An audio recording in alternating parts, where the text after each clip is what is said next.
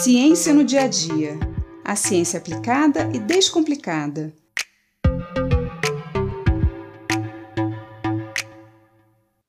Sabe aquele fermento que usamos para deixar os pães maiores e mais fofinhos?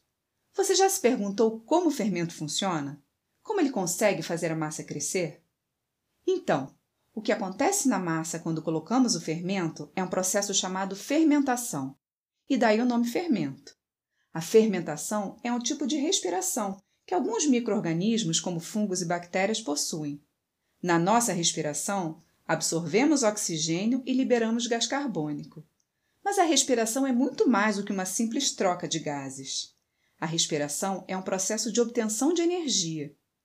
Todo alimento que consumimos é quebrado em pedacinhos menores, e com a ajuda do oxigênio, nosso organismo transforma essas substâncias em energia, e nesse caminho há a liberação do gás carbônico. Esse tipo de respiração é chamado de aeróbico, porque precisa de oxigênio para acontecer. Mas existe um outro tipo de respiração que acontece na ausência de oxigênio, e por isso chamamos de anaeróbico. A fermentação é um tipo de respiração anaeróbica. E como a fermentação funciona? Bom, o processo é bem parecido. Os micro-organismos absorvem o alimento, por exemplo, o açúcar presente na farinha, e aí transformam esse alimento em energia para o seu crescimento.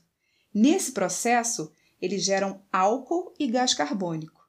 O gás faz a massa crescer e o álcool dá um sabor especial à massa. Esse tipo de fermentação é chamada de fermentação etílica e é a mesma que acontece nos vinhos e nas cervejas. Quem realiza essa fermentação são as leveduras, um tipo de fungo. Assim, o álcool presente nessas bebidas é o resultado do metabolismo desses micro-organismos. Existe também um outro tipo de fermentação onde não há produção de álcool, nem liberação de gás carbônico, e sim a produção de ácido lático.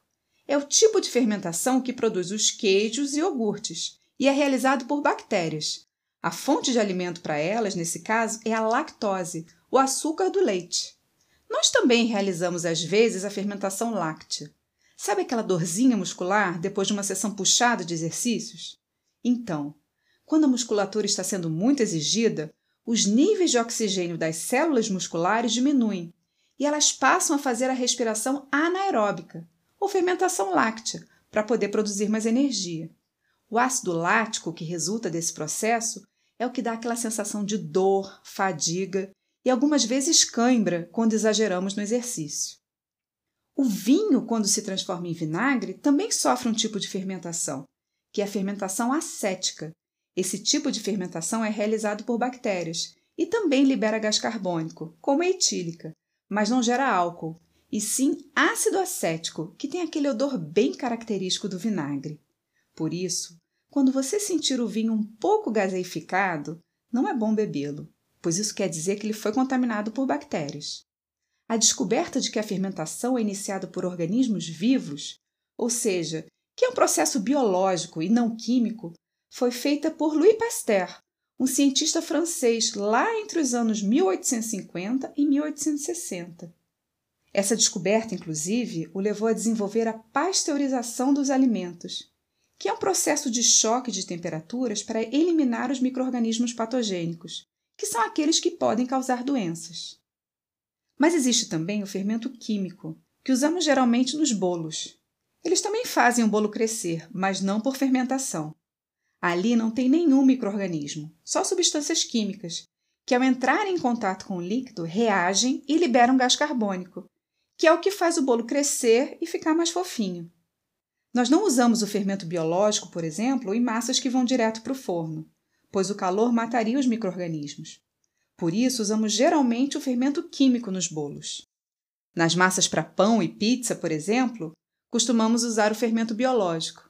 E é por isso que nós precisamos deixá-las descansando por um tempo à temperatura ambiente antes de ir ao forno, que é para as leveduras poderem crescer. Quem diria que fungos e bactérias deixariam nossa vida tão mais saborosa, não é? Eu sou Mariana Guinter, bióloga e professora da Universidade de Pernambuco, e esse foi mais um Ciência no Dia a Dia